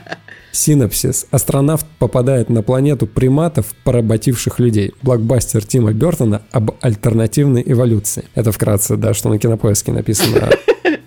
Значит, есть э, космическая станция в недалеком будущем, там, по-моему, 2029 год, если мне память не изменяет, и такая большая космическая станция, которая бороздит э, просторы космоса, и, э, значит, эта станция, она попадает в некую такую аномалию в космосе, и они посылают обезьяну за штурвалом челнока, чтобы посмотреть, что это за космическая аномалия. Значит, обезьяна вылетает натренированная туда и пропадает. И тут бравый морпех э, Марк Уолберг, э, молодой еще в этом фильме такой, Ну, так он, наверное, не, не морпех, а космонавт, наверное, все-таки. ну, он как бы космонавт, но э, там это поддается, что он э, морпех военный, Да. прям такой вот, да. Ну ладно. Он, э, вопреки всем командам, говорит, я сейчас спасу эту обезьяну, потому что не обезьяна должна выполнять эти ужасные э, команды, да, а человек должен выполнять эту работу. И он садится в челнок и тоже летит вот э, в это неизведанное космическое облако, где пропала обезьяна, шимпанзе. Смотрите, вот это все, это произошло за 5 минут. То есть экспозиция основная в фильме произошла за 5 минут первые. И это настолько мне вырвало вообще восприятие, потому что так быстро подвести вот это вот все, по-моему, мне кажется, либо это было порезано максимально мощно, либо создатели просто «А, пропустим все, потому что нужно быстрее отправить Марка Уолберга на планету с обезьянами. Все, все остальное не важно. Вот. э, И вот это вот интро, да, вот эта экспозиция первая, она очень сильно порезана, и это портило впечатление. Ну да ладно. В общем, обезьяна на челноке попадает в это облако, и Марк Уолберг э, попадает э, в это облако, и они как бы во времени начинают куда-то переноситься, прыгают по космическим пространствам, и в конечном счете персонаж Марка Уолберга, он оказывается на неизведанной планете в непонятно каком э, году, где обезьяны правят людьми, люди там рабы, а обезьяны как бы вот у них э, общество, да, и они их э, крадут и используют как домашних животных, там, рабов и так далее. Вот, э, это основной сценарий вообще фильма. Так вот, в чем проблема? Проблема в том, что сценарно очень слабая такая завязка, то есть хотелось бы, наверное, как-то больше подробностей, больше э, нюансов, чтобы тебя вовлекало вот это все в историю. Но в целом, как бы, да, если этот момент опустить, когда начинается действие на планете обезьян, становится интересно, потому что сами обезьяны выглядят потрясающе круто. То есть вот этот грим, который меня пугал в детстве, он сейчас меня восхищает, потому что это не компьютерная графика. Это действительно какие-то маски на лице, которые выглядят нереально круто. То есть у них очень классная мимика. Они классно передают... Все актеры очень классно передают движение этих э, обезьян. Смотреть за этим было одно удовольствие. Мне вообще кажется, что это одна из главных претензий к фильму, типа грим отстой, нет? Ну, Вот я сейчас пересмотрел, и мне наоборот показалось, что грим клевый. И вот если бы они были цифровые, мне наоборот бы это бы не понравилось. А то, как они там выглядят, э, я бы Оскар дал реально за грим, потому что они не выглядят резиновыми, они не выглядят э, какими-то игрушечными, они действительно выглядят как обезьяны, и передано, ну, супер круто вообще вот это вот актерская игра в роли обезьян. Классно. Вот если акцентировать внимание, как они двигаются, как прыгают, э, как разговаривают, я с этого кайф словил. Мне кажется, это прям реально плюсик этого фильма. Соглашусь, что может быть, кому-то это покажется кринжовым, и люди такие, чё, чё я вообще смотрю? Но, come on, вы смотрите «Планету обезьян», где э, обезьяны ездят на лошадях. Вот. Есть эм, кринжовые моменты в плане того, что, например, э, известные актеры, такие как Кэри Хироюки Тагава, играет обезьяну, то есть у него такая специфическая мимика, но я что-то с этого тоже как бы угорел, и ты смотришь на эту восточную обезьяну и думаешь, блин, а прикольно. Или, например, обезьяна, которую играет Майкл Кларк Дункан. То есть у них есть какие-то вот элементы даже расовых э, э, разнообразий. Тим Рот злодея играет, правильно? Да, и вот тут вот э, самое интересное то, что Тим Рот играет главную обезьяну-злодея, и ты понимаешь, что ты не узнаешь этих актеров вот так вот. Вот ты просто смотришь, и вот человек со стороны никогда не скажет, что это Тим Рот. А он здесь отыгрывает круче вообще всех, то есть у него прям максимально злодей, такой интересный, и э, за ним классно наблюдать, э, потому что ты понимаешь, что вот Вроде бы это Тим Рот, если ты знаешь это, да, и вот начинаешь улавливать какие-то вот актерские нюансы, выглядит это все максимально круто. Но Например, с Тимом Ротом есть очень забавная история. Например, в интересных фактах написано, что он отказался от роли в Гарри Поттере профессора Снейпа ради этого фильма. И в этот же момент начинается угар, потому что, ну, как бы сыграть обезьяну, в которой тебя не узнают как актера и никогда не будут, э, наверное, ассоциировать с тобой, вот с актерской игрой. М-м, невозможно, наверное, было, конечно, предугадать, что будет круче, но сделать выбор в сторону планеты обезьян такое себе, да? Ну, я, я на всякий случай просто хочу сказать, что, типа, ну, то, что он отказался от Гарри Поттера, это, конечно, идиотизм, вот, но, во-первых, спасибо, потому что Алан Рикман — любовь. А, да. Во-вторых, э, когда вышла книга про Гарри Поттера, я напомню, что все издательства отказались ее издавать, потому что подумали, что это за хренотень. И в итоге одно издательство издало, и Джон Роллинг стала самой богатой в мире женщиной.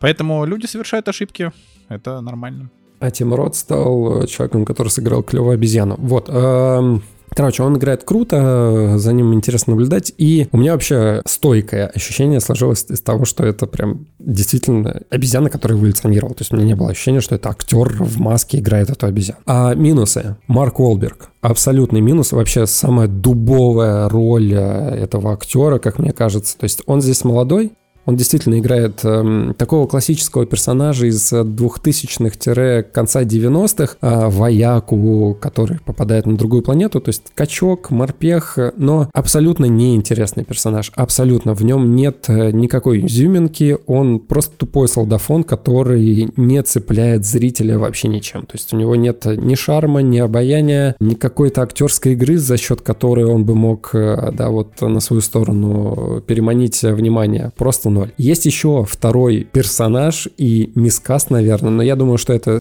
специальный персонаж, э, тоже такой классический. Ее играет Эстелла Уоррен, у которой есть э, золотая малина за фильм «Гонщик». Тоже абсолютно ненужный персонаж, который оттягивает на себя внимание. То есть это блондинка с грудью, которая там, знаете, вот прям на выпад такая, с, да? С обезьяньей грудью? Не, нет, она, а это обычный человек, который вот э, обычный человек-женщина, которая попала в рабство обычный человек Обычный человек-женщина, Женя это сказал, да. как Женя, э, э, это самое, как инопланетянин сказал, это же ты старайся как-то, ну. Ну, короче, вот а, персонаж, который красивая блондинка, которая должна присутствовать в этом фильме, но она абсолютно вообще, вообще максимально не нужна этому фильму, потому что есть как бы любовь, ну не то что любовная линия, есть э, линия между обезьяной, да, которую играет Хелена Бонем Картер, и э, вот персонажем, которого играет э, Марк Уолберг, капитан Лео Дэвидсон, по-моему, да, его так вот зовут. Между ними есть э, такая небольшая искра, и Тим Бертон даже хотел, по-моему, сделать какую-то постельную сцену между ними, но в итоге студия отказала. И вот за этим было более интересно Спасибо, наблюдать, спасибо студии. спасибо. Нежели за вот этой вот непонятной Эстеллой Уоррен. А что, по-моему, Эстелла Уоррен симпатичная, я посмотрел. Она симпатичная, просто ты смотришь, и это персонаж э, просто м- секс-фигура, которую специально воткнули э, в эту картину. Ну, Женя, Женя, это же 2001 год, святые времена объективации. Мне кажется... Да, но надо, надо, надо ценить это время. Это должно быть э, объективно в этом фильме. Ну, то есть, ради чего это должно было сделано? Это сделано, ну, просто потому что так надо. И это мешает фильму максимально. То есть, с Марком Уолбергом ты еще хоть как-то начинаешь мириться, но потом, когда вот проскакивают вот эти моменты, ты думаешь, ой, нет, ну, ну это вообще печаль. И самое смешное, когда происходит финал картины.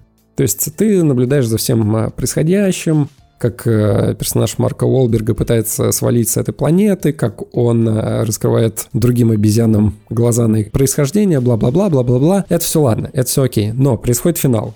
Финал абсолютно всратый вообще, максимально, насколько это возможно, и я с этого угорел, и Надя с этого угорел, потому что, смотрите, там происходит финальная битва между людьми и обезьянами, и э, люди погибают, потому что план у этого капитана Лео Дэвидсона максимально упоротый. То есть он все свои действия делает такой, я сейчас вот пойду туда, всех спасу, и если вы будете смотреть этот фильм, просто понимаете, что у чела вообще нет никакого плана. Он говорит, вот я сейчас выберусь и пойду на виду у всех обезьян, пусть они за мной гонятся. То есть это не план, это вообще, это просто ничто. То есть он даже не скрывается, там Просто у всех на виду выбегает и все, все за ним охотятся и так далее. В общем, у чувака нет никакого плана. И последняя битва, он такой, вот у нас есть возможность э, их побороть, э, хоть какая-то, да, там, я сейчас что-то придумаю. И все приводит к тому, что люди проигрывают. И э, фильм заканч... практически заканчивается тем, что Тим Рот, он просто практически убивает этого персонажа. Но тут откуда ни возьмись, это даже не спойлеры, ну просто это, это реально, это настолько всрато, что это очень смешно. Откуда ни возьмись, прибывает вот это первоначально изначально обезьяна на шаттле, потому что она тоже во времени путешествовала, и она прибывает на эту планету,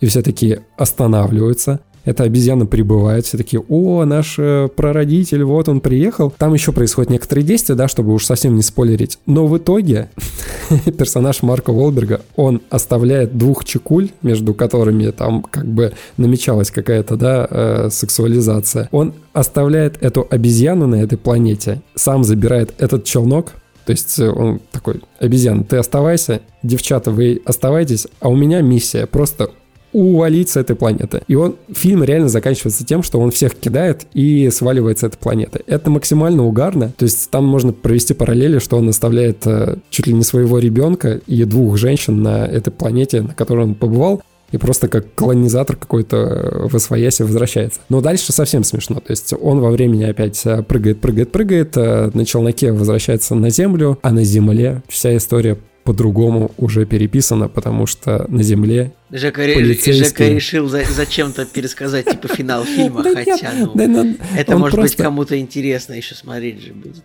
Суть в том, что он абсолютно не имеет э, никакой привязки к тому, что происходило в картине, и мне кажется, э, Опять же, там, по-моему, в интересных правда. фактах написано о том, что было пять вариантов э, завершения истории этой, и выбрали самую типа, интересно. Но суть в том, что этот финал, он никак не привязан к тому, что происходило в течение всей картины. Вообще, просто ноль. И он прибывает на свою планету, а там, типа, копы э, обезьяны, правители обезьяны и главный вообще президент э, это злодей, опять же, Тимрот, которому поставлен памятник. Только это уже альтернативный Тимрот, я так понимаю. Нет, э, Николай, Непонятно. тебя не смущает то, что Жека просто пересказал финал фильма, я не знаю. Так это же, ну слушай, фильму 20 лет, ладно. И ну, это про... Короче, я, я сидел и смотрел и думал, что это какой-то фанфик вообще. Что, что это? Почему они так решили закончить фильм? Короче, он настолько не цельный, он настолько не собранный, что, с одной стороны, ты понимаешь, что это плохо, ну, потому что это не особо интересно. А с другой стороны, это настолько угарно, ну, то есть ты чего ты ожидаешь вообще? от э, фильма, ну, то есть должна быть какая-то концовка. А тут просто чел берет, сваливает с планеты и придумывает вообще что-то, что никак не связано с происходящим в картине. Короче, весело. То есть это такой трешачок, который веселый. Но фильм сделан с м, душой. То есть, опять же, все спецэффекты, все вот эти вот э, актерские работы, за исключением Марка Олберга, все сделано прям э, интересно. Ну, в любом случае, Тим Бертон он э, даже если сделает плохо, все равно, мне кажется, это будет интересно смотреть. Я не согласен. Мне кажется, что Тим Бертон, он вот раз через раз выдает хороший кино. Например, фильм, где Джонни Депп играл вампира, ну это же полный отстой. Ну типа... Ну, я, может быть, имел в виду, что если даже это плохо, все равно есть какие-то элементы, на которые приятно посмотреть. За... Глаз все равно за что-то зацепится, и ты, может быть, какие-то нюансы для себя подчеркнешь, чему-то порадуешься. Но опять же, может быть, нужно быть еще и поклонником Тима Бертона. В любом случае, я поставил фильму 7. Объективно, может быть, это 6, но я поставил 7 просто вот из-за обезьян на этой планете, потому что обезьяны клевые.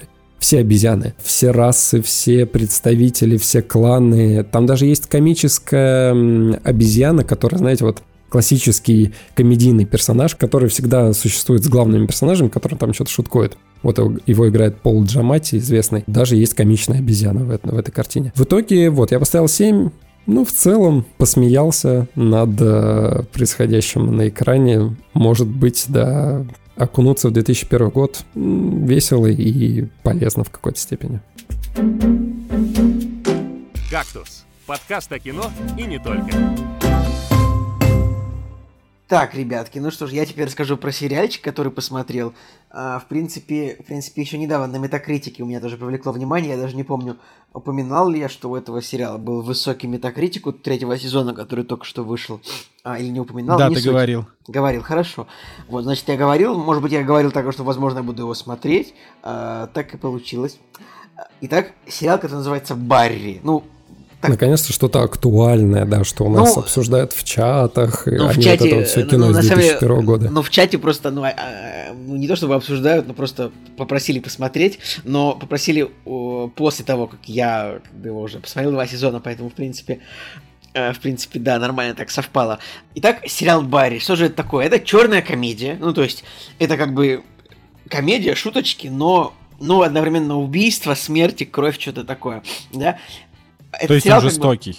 ну, он такой, там есть жестокий момент, он относительно жестокий сериал, как бы, сериал в главной роли Билл Хейдер, такой мужичок, ну, то есть, вообще его вот, он обычно играет на втором плане, но на первом плане можно было увидеть его, я не знаю, в фильме «Оно 2», он играл вот одного из повзрослевших, э, одного из повзрослевших детей из первой части, и, и, в общем, он часто часто мелькал в Saturday Night Live. Я не знаю, насколько у нас в России это вообще популярно, это шоу, но на заднем плане, на заднем плане, на втором плане он там был, не знаю, даже в Супер Перц, в Солдатах неудачи, там, я не знаю, даже в «Чу- Людях в черном 3.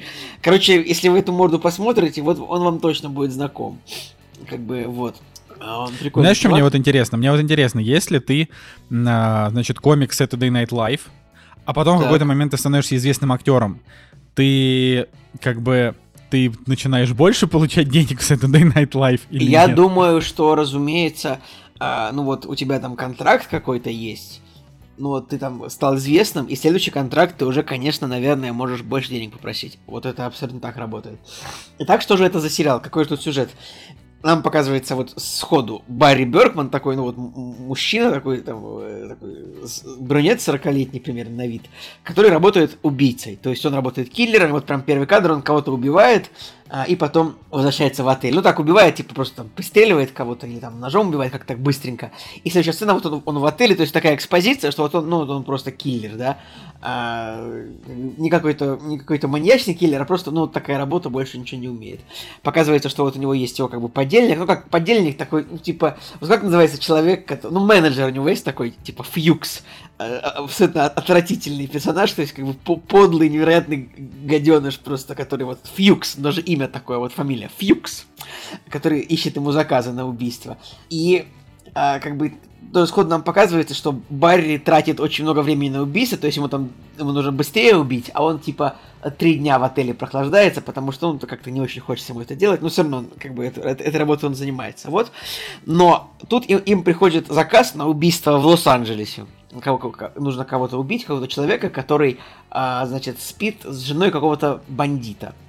Вот они лета- ле- летят в Лос-Анджелес, и оказывается, что им нужно работать на чеченскую мафию. Тут вот прям все время чеченская мафия, но по факту, то есть это как бы не сказать, что это прям чеченцы, то есть я не знаю, а, создатели сериала, ну, либо они подошли к этому, либо в прикол, они как бы сделали чеченцев наполовину чеченцами, наполовину это какие-то боснийцы, сербы, русские, то есть вот, ну, то есть у них главу их чеченского ОПГ, их зовут Боран Хазар, то есть э, это, ну... Это какой-то какой-то балканец. Вот, именно, они скорее выглядят как балканцы, а как бы вообще а, его sidekick, самый главный, его зовут Хэнк, как бы, поэтому, ну, там, то есть там нет такого прям супер... ну, Там есть что ты имеешь в виду под словом sidekick? э, sidekick, я имею в виду, что правая рука. А, хорошо. Вот.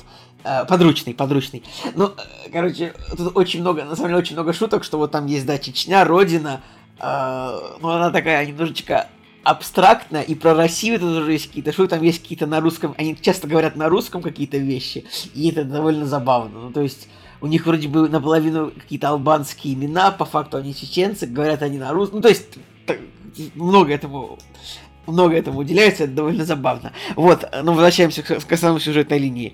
И значит, и Барри нужно убить какого-то парня, который спит с женой э, главного бандита. Оказывается, что этот парень, он, значит, учится на актерских курсах. Ну и так оказывается, что Барри за ним следит, чтобы его убить. И случайно Барри сам оказывается вот на актерских курсах. То есть он буквально просто стоит там на парковке вместе со всеми актерами, и выходит препод такой, заходим, заходим, заходим, заходим, они все заходят, и, и, и Барри такой стоит, и мы говорим, так, а ты заходишь? Он такой, ну да, окей, он заходит. А, и ну, просто так случайно получается, что Барри э, попадает вот в актерский класс, а, и ему почему-то это начинает нравиться, и он реально начинает учиться актерскому мастерству, и он все время пытается завязать с убийствами, но у него это не получается. Там буквально пять моментов вот, за, сериал, когда он такой, все, я больше не это не делаю, но в следующей ситуации ему такие, Барри, ну если ты сейчас не убьешь для нас этого человека следующего, то мы, вот мы убьем твоего подруч... твоего э, партнера Фьюкса. И, и, короче, вот об этом весь сериал, на самом деле, что Барри постоянно пытается закончить с убийствами, но ему постоянно возвращается эта его работа, постоянно приходится. И в сериале очень много шуток, он реально веселенький такой, добротный, душевный. То есть много прикольных персонажей, много, много супер прикольных, актуальных, смешных шуток. То есть там даже, э, даже у, вот, у них есть актерские классы, у них там есть очень смешной преподаватель, его зовут там Джин Кусино. Он как бы преподаватель, он написал книгу, но он одновременно тоже сам ходит на пробы, чтобы попасть в фильм на роль человека в очереди. Ну, то есть, типа, на, 10, на роль десятого плана. И там очень много вообще прекрасных шуток. То есть, там есть, есть шутка, где поли полицейские смотрят на фотографии с места убийства, сделанные его для расследования. Они такие смотрят, такие, эй, а почему на заднем плане детектив Лоуч плачет? То есть, там прям фотки с, с места убийства, и какой-то полицейский стоит плачет. Он говорит, от него ушла жена, типа. И там, ну, то есть, там очень много смешных шуток. А, что тут еще рассказать?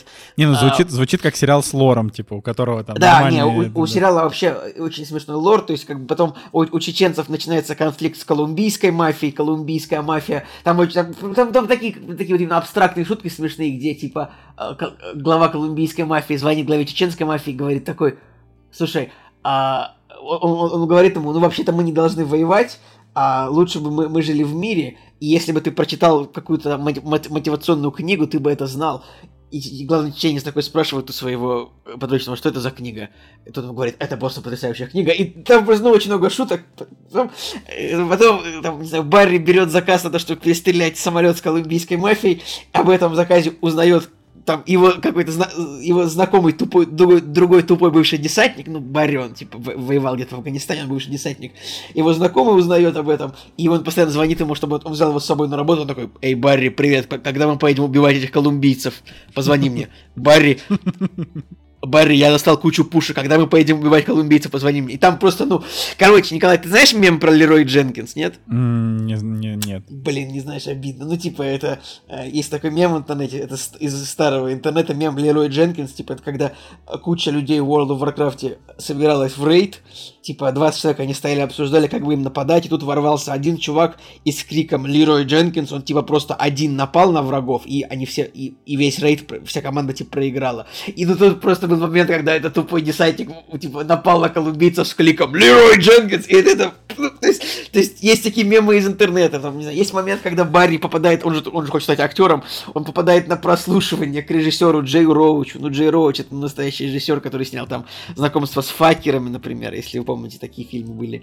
Э, что еще да. снял? Ну, в общем, там есть там какие-то камео, там, Джон Хэм, блин, наверное, это спойлер, что камео есть. Короче, вот это сериал, на самом деле, который, ну вот, реально, типа, три сезона, я посмотрел два. Два сезона. Причем это сериал не гениальный, он, он не гениальный, но он это просто, просто хороший. Вот он прям, он прям хороший, с хорошими актерами, как бы, ну, Билл Хейдер, он, ну, не сказ... он прикольный. Э, очень прикольно то, что вот он, он как бы работает наемным убийцей, при этом он такой, типа, постоянно э, голос разума.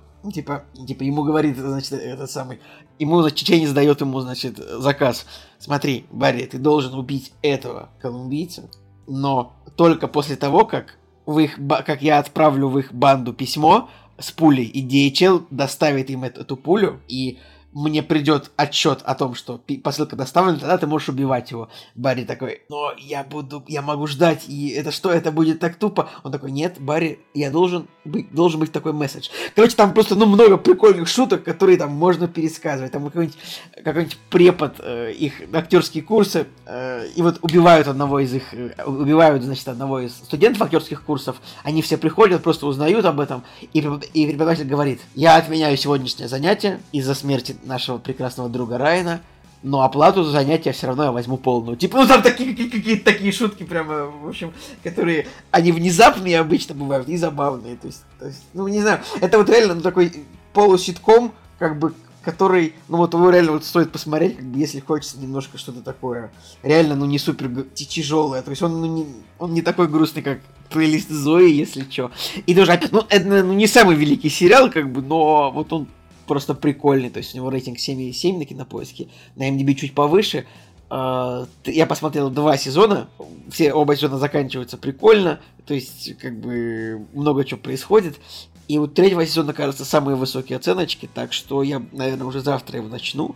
Поэтому, как бы, вот сериал есть на кинопоиске, это комедия актуальная, веселая, прикольная. И на причем, кинопоиске, вот... если что, по подписке с медиатекой, на всякий да, случай, да, ну, если к нам там будут. Да, это, окей. При, причем вот он я так скажу, шутки в сериале в целом, ну, такие вот, не то чтобы какой-то сексизм, но шутки вот, он немножко похож вообще по настрою шуток на Ферти Рок, я бы сказал, на э, студию 3. Студия Блин, 30. вот, да. Вот он, он реально Еще похож... один сериал придется смотреть. Николай, реально, вот он, он реально похож. А, Лемон. И он, он веселый, вот именно в этом смысле, там персонажи примерно такие же, которые там э, вот так же шутят абстрактно, вот обстоятельства обычные, шутки абстрактные, поэтому мне сериал нравится. Я бы... Мне даже жалко, что всего три сезона. Там есть, ну, просто, просто одна серия, там, я не знаю, где э, им нужно убить одного тэквондиста, и просто 20 минут он бегает за ними и пытается их, их победить. Там это, это все забавно.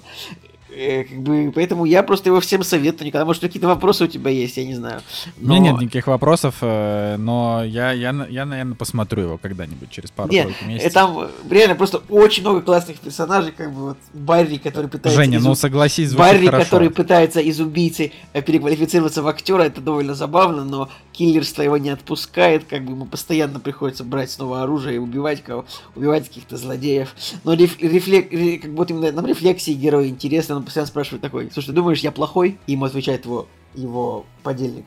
Барри, ты самое чистое зло из всех, кого я знаю. Тут такой, «Ну, нет. Одновременно он спрашивает у своего преподавателя, я плохой? Нет, Барри, ты добрая душа. И там, там такие какие-то... Короче, я, я доволен, в принципе, что этот сериал ну, попал в, в поле зрения. Мы, мы его смотрим и, и довольны, в принципе. У меня только сравнение с э, студией 30 стригерил, я такой, Ну, ага. он, ну, да, то есть, да, там, да. там вот прямо, вот именно там шутки, как будто вот они из того времени, реально. Ну, потому что студия 30 это тоже там такие, там все, все вот эти выходцы из Saturday Night Live, вот, да, поэтому, да. ну, то есть, а... все, вот, все вот эти странные шутки, типа, Лемон. типа, кто, кто, кто, как это, я не знаю, э, кто, кто сделал это? Скажите мне, кто этот человек? Алек Болдуин в камеру. Лемон. ну, типа, знаешь. Ну, и вы должны помнить, что я пытался переозвучить этот сериал в свое Но, время. Женя, ты знаешь, я же, ну, по-моему, мы уже тоже обсуждали это. В... Да, говорю, мы да, реально, да. мы реально как Симпсоны уже. Я, я не смог найти эту серию просто в твоей озвучке, потому что, походу, она удалена. То есть я, она, у меня, она была добавлена ко мне на страницу, но ее там сейчас нет. А у меня есть э, ссылка на эту серию, ну то есть она у меня так лежит. открой ее, ты чё? Ты чё, пес что ли? Открой. Да куда? Да мы уже в кактусе ее скидывали даже кому-то уже И нормально. неоднократно про это говорили. Нормально я еще. Не, ну я там еще тебе могу скинуть на память, еще, если хочешь. Там в сериале Барин, там для, для русского глаза там очень смешно, там а в какой-то момент полицейские получ, получают какую-то мини, э, какую-то, в общем, мини-камеру, которая была у чеченских бандитов, и типа они открывают эту камеру, и там этот самый э экран такой, э, ну, в общем, какой-то вот такой экран, знаете, э, написано на русскими, букв, русскими буквами написано, типа, что э, ваш компьютер заражен вирусом, и если вы не отправите там деньги на номер типа Билайн такой-то, то э, ваш компьютер типа, в, типа отправим что-то порно всем вашим знакомым. Ну, в общем, вот, вот то есть то есть русскому зрителю реально просто весело будет, потому что там есть какие-то такие моменты. Это, то есть, всегда приятно. Вот так вот. Поэтому так, я ну считаю, ладно. что. А я считаю, что Барри нужно смотреть, много времени не отнимет, как бы. Ну, просто настроение поднимет. Все, я закончил, ребят. Согласен, это, это правда интересно, Николай, спасибо, что рассказал. А, видишь, я вежливый, в отличие от тебя. Я уважительно отношусь к твоим рассказам. А, хотя ты сейчас буквально 20 минут пересказывал шутки из сериала. А, ну, это вот это, это сериал, ну, просто вот это реально такой сериал, ну, как о нем рассказываешь, просто пересказываешь шутки. Причем я понимаю, что, ну, пересказ шуток это, ну, не, это не супер подача материала, это не супер, как надо рассказывать, но просто чтобы понять, что это, это просто, ну, сериал, в котором а, много таких довольно прикольных шуток, которые вот как-то вот так сконструированы, так, как их конструируют именно вот на э, на, на, на SNL, потому что Билл Хейдер как бы один из сценаристов этого сериала, то есть и, один из шоураннеров одновременно как бы вот. Ок. Ладно, у меня будет самый неинтересный рассказ из ваших из всех, поэтому будет не очень длинный. А, тем более, что мы решили, что так как мы запускаем новый подкаст, а, у нас у нас не будет сильно си, сильно длинный кактус, вот, а, так что ждите ждите скоро новый подкаст, а, новый открытый для всех бесплатный подкаст, не не на бусте, это это тоже. А, так вот, значит, я э, история следующая. Я посмотрел э, фильм для нашего нового подкаста. Да, наш новый, он будет очень интересный. Пока не расскажем о нем ничего. Короче, да. Ну вот я посмотрел, и я понял, что для кактуса я ни хрена вообще не посмотрел, а это же как бы, ну это как работа, знаете, иногда. Иногда ты смотришь удовольствие, иногда ты просто сидишь и все выходные смотришь э, необыкновенный плейлист Зои, понимаешь, что как бы в кактусе про него уже рассказывали, поэтому монолога у тебя не будет, и ты такой думаешь, блин, я потратил все время на плейлист Зои, но я хочу смотреть его дальше. Примерно так прошел мой понедельник. А, значит, э, ну в итоге вот э, во вторник мы засели прям плотно, мы посмотрели фильм для нового подкаста, и за каким-то хреном мы начали смотреть индийский фильм, вот этот а, потому что Женя Москвин такой говорит, надо смотреть. Я такой, господи, я не буду это смотреть, это кошмар, это же индийское кино, кому оно вообще нахрен нужно? В итоге мы посмотрели фильм РРР, просто потому что у меня настолько не было идей, что посмотреть к подкасту, что мы посмотрели его. Но Женя его не посмотрел, потому что Женя подумал, что я отказался, короче, и не стал его смотреть. Поэтому мы обсудим индийский фильм РРР на следующей неделе. Могу закинуть маленький спойлер, что это, э, в общем-то, достойный фильм. Вот, это реально достойный фильм, э, советую посмотреть. Вот, поэтому... РРР? РРР, да. Может, просто Люди, которые не выговаривают «р», это, конечно, больно. Ну, я выговариваю. Не, ну он именно, он именно что РРР, потому что там типа story, fire, water. Вот как-то так он. Вот, а вместо этого я решил, что... Что? Стоп, подожди, нет. Ну, короче, ты, когда начнешь смотреть, ты поймешь, о чем я говорю. Там все тебе объясняют. Вот, а, в общем, я посмотрел вместо этого фильм Гаспара Ноэ, который называется «Вечный свет». Когда-то Артем Ремезов нам его посоветовал глянуть, э, года два, наверное, или не знаю, когда это да было. нет, он вроде, он вроде говорил, типа, лучший фильм года, ну, он так назвал для себя. Типа. Ну, во-первых, Артем, он, он просто, он мог, типа, вбросить, ну, типа, не в плане вбросить, соврать, а в плане на тот момент он такой, вот, лучший фильм года, а потом вышли какие-то фильмы, которые намного лучше. Вот, здесь что надо сказать? «Вечный свет» — это фильм Гаспара Ноэ, который идет, внимание, 50 минут. Вот. И я такой, идеально. типа, я, я посмотрю фильм, и у меня будет монолог в подкасте. А, значит, что надо знать? Есть такой режиссер Гаспар Ноэ. А, это режиссер не для всех. Он примерно, он по уровню не для всеховости, он примерно как Ларс фон Триер. То есть, если тебе нравится смотреть, там, не знаю, садистскую депрессуху, это вот тебе к Ларсу фон Триеру, он тебе дает.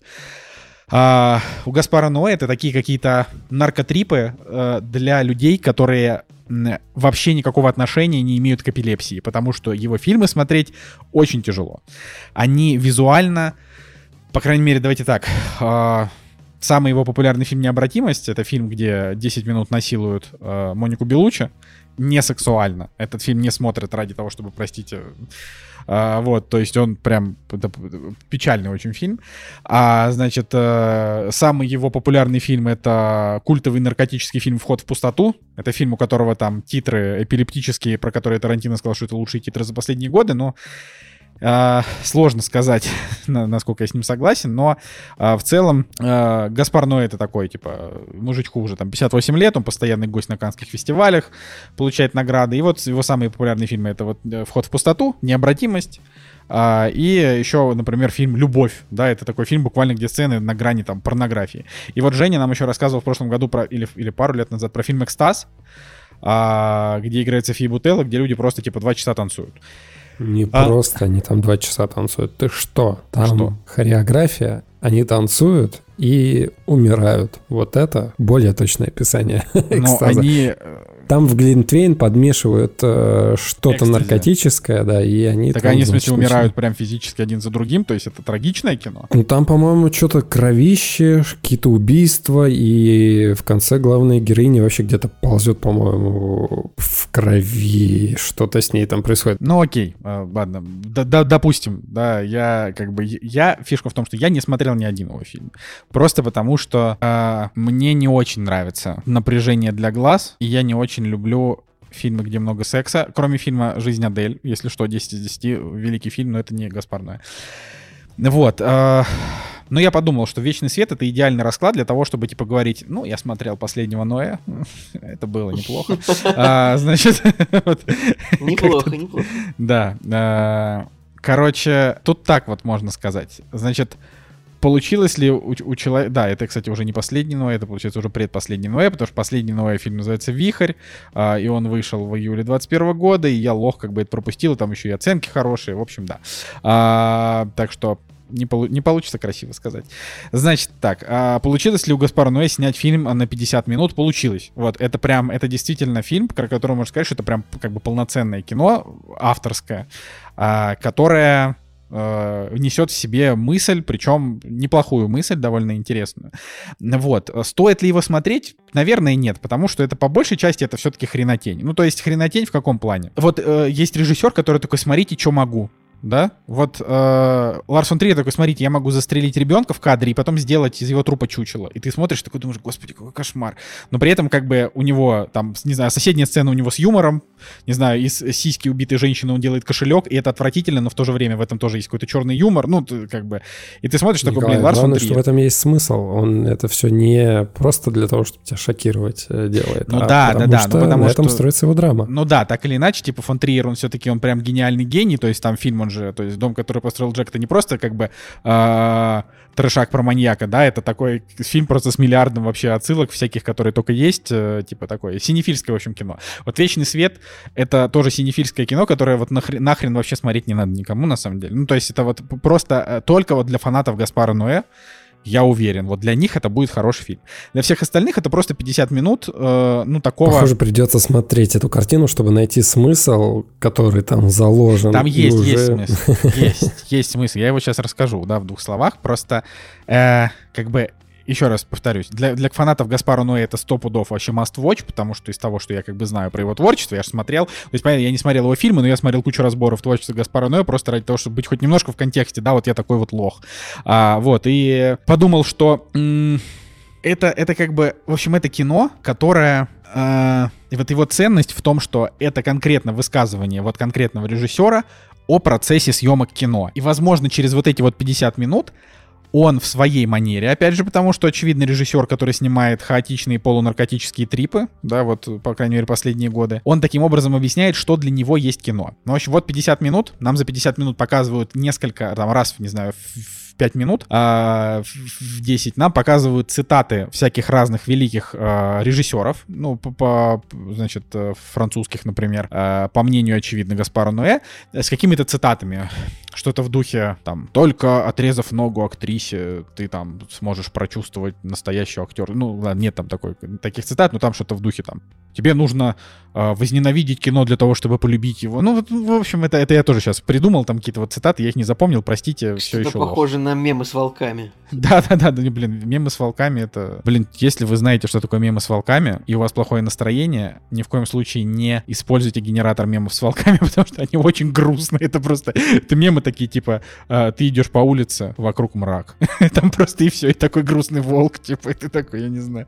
Ладно. А, Или там, пришел домой, жена не ждала. Что-то такое.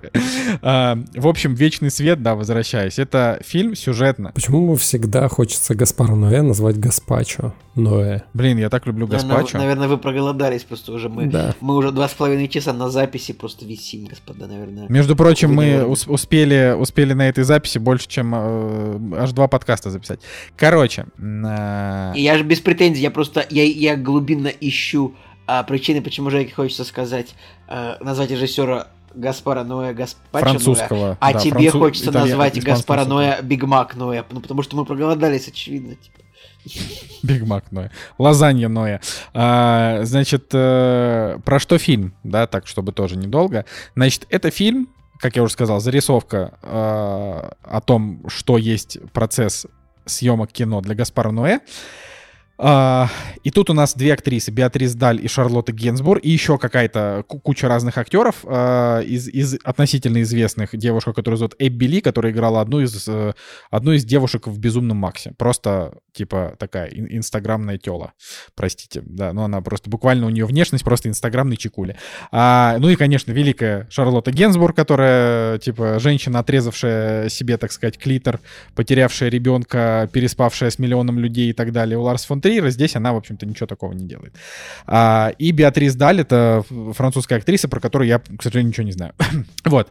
И, в общем, на протяжении 50 минут нам показывают а, о том, как а, они пытаются с съемочной командой снять сцену того, как э, ведьмы горят на костре. И это, это типа, вы... ну, не, это не настоящий фильм, да? Ну, это... ну, как бы вот внутри, нет, нет, вот внутри фильма Вечный свет это как бы фильм, о том, как они снимают сцену. И при этом Шарлотта Генсбур играет как некую Шарлотту, то есть, видимо, себя. Беатрис Даль играет Беатрис. А, и так как я не знаю ли, там характеров ни Шарлотты, ни Беатрис, как бы не совсем понятно. А, значит, э, не совсем понятно, играют ли они сами себя или просто что-то такое, а как Николас Кейдж в невыносимой тяжести огромного таланта. Тоже сейчас Какой-то такой. Ник Кейдж, типа, да. Это... Да, Ник Кейдж. То есть тут, тут не совсем как бы это понятно, но, в общем, а, это просто вот фильм, в котором 50 минут происходит вот такой. То есть сначала они 10 минут разговаривают. Ну, довольно такой у них интересный разговор, просто там о том о сём.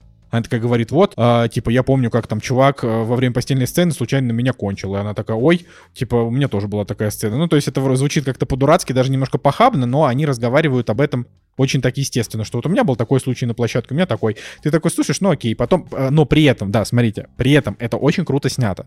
Там постоянно разделяется кадр э, на э, 2-3 экрана, и в каждом что-то происходит. И там есть моменты, когда персонаж, типа, там один идет туда, другой параллельно идет туда, и э, с очень красивым, с очень красивой цветокоррекцией, с очень интересными там всякими режиссерскими, э, операторскими приемами. Это смотрится прям вот именно как картинка вообще очень хорошо. Вот. Другое, другое дело, то, что сюжета в фильме нету, поэтому тут как бы незачем особенно наблюдать, но это прям, это просто визуально, это классно. Вот. И в общем, э, они там разговаривают, потом они идут снимать сцены, и вдруг вот эта Беатрис реально закатывает какую-то невероятную истерику на тему того, что вот невозможно снимать, у вас тут все через задницу, вы все делаете плохо, режиссер отвратительный, свет плохо выставлен, в общем, она начинает истерить, и в это время как бы э, вот на съемочном процессе у всех начинается какой-то вот а, какой-то невроз, да, там, я не знаю, один актер что-то ходит, говорит, вот да я сюда приехал из Лос-Анджелеса, а вы что-то со мной не общаетесь, а, другая там говорит, ой, зачем вы меня типа раздели для кадра, а потом надели это отвратительное платье, это, вообще так быть не должно. И, короче, это вот на протяжении примерно 35 минут еще а, идет вот этот постоянные какие-то склоки, которые ты даже не успеваешь зачем-то уследить э, конкретно, да, просто идет такой плотный поток а, вот этого нескончаемого, нескончаемой вот этой брани со всех сторон, но при этом там с интересными всякими операторскими штуками. Ты не успеваешь не проникнуться какими-либо персонажами или что-то понять, это просто вот как будто бы ты пришел со стороны и посмотрел с двух камер на то, как пытаются снять фильм, но при этом все на нерваках. Вот, а, но так как в фильме как бы есть вот эти вот цитаты от режиссеров, и у него есть прям финал, у фильма есть идея. Вот. То есть там у фильма есть конкретная концовка, которая как бы относится к одной из цитат, которую вот этих вот, которые, которые типа были представлены. Это так просто там типа заканчивается сцена, появляется титр с цитатой. Вот. То есть с помощью этого фильма опять же, там фанаты Гаспара Ноя просто насладятся визуально, потому что им это классно. А я как бы просто вот узнал мнение, так сказать, вот этого незнакомого мне режиссера а, с точки зрения его картин о том, вот как он видит съемочный процесс. Очевидно, что съемочный процесс он видит так. Типа, если вы хотите, чтобы фильм получился а, качественным, нужно сделать так, чтобы актер максимально прочувствовал кино. Типа, чтобы то есть можно даже немножко замучить актера, но главное, чтобы вот если он был замученный, тогда вот он лучше покажет актерскую какую-то свою игру. Вот, вот такая вот э, идея в, в этих 50 минутах была, э, значит, за, заключена. Ну, конечно, там, если почитать всякие обзоры и разборы, Там очень, очень много всяких красивых слов можно сказать, что-то в духе там, э, типа в этом фильме они снимают, э, они снимают внутри фильма фильм про то, как сжигают ведьм, и вот ведьм, когда сжигали в Средневековье, и вот в Средневековье, значит, там вот было такое очень простое отношение к людям, типа вот ты плохой, ты хороший, э, и вот здесь вот можно сказать то же самое. Ну вот, э, то есть есть какие-то такие э, вот эти вот аллюзии. Это все, конечно, можно разбирать, но по большей части, опять же говорю, это э, очень э, такая какая-то странная история, которая далеко не для всех, но так как она длится 50 минут, потратил ли я, жалею ли я потраченного времени? Не жалею. Все. На этом я закончил. Ну и хорошо. Хорошо. Главное, чтобы люди, которые дослушали до этого момента, тоже сказали, я не жалею потраченного времени. На прослушанный кактус. Поэтому пойду, закину на бусте 4 сотки и послушаю еще кактус ток. Еще кактус ток, да. Вот так вот. Да, ладно, я думаю, что тогда мы можем прощаться. Все рассказали. Пишите в комментариях, пожалуйста, господа, нам что-нибудь. Мы любим комментарии. А, вот, и любите друг друга, обнимайте родных, слушайте «Кактус». Николай Цугулиев. Евгений Москвин. И Николай Солнышко. Всем пока.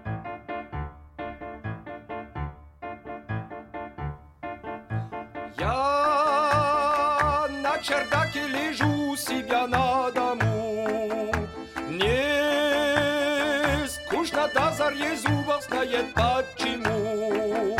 Вдруг слышу за собою сови нежные ую меня на душе стало веселее, а лай лай лай стало веселее. Я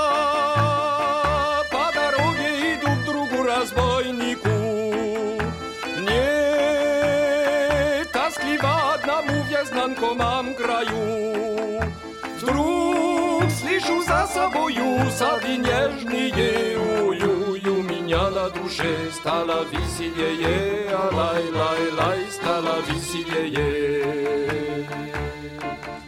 Я на веревке вишу, ногами болтаю. Мне очень бы хотелось побольше воздуху. За собою сови нежные ую меня на душе стало веселее, а лай лай лай стало веселее.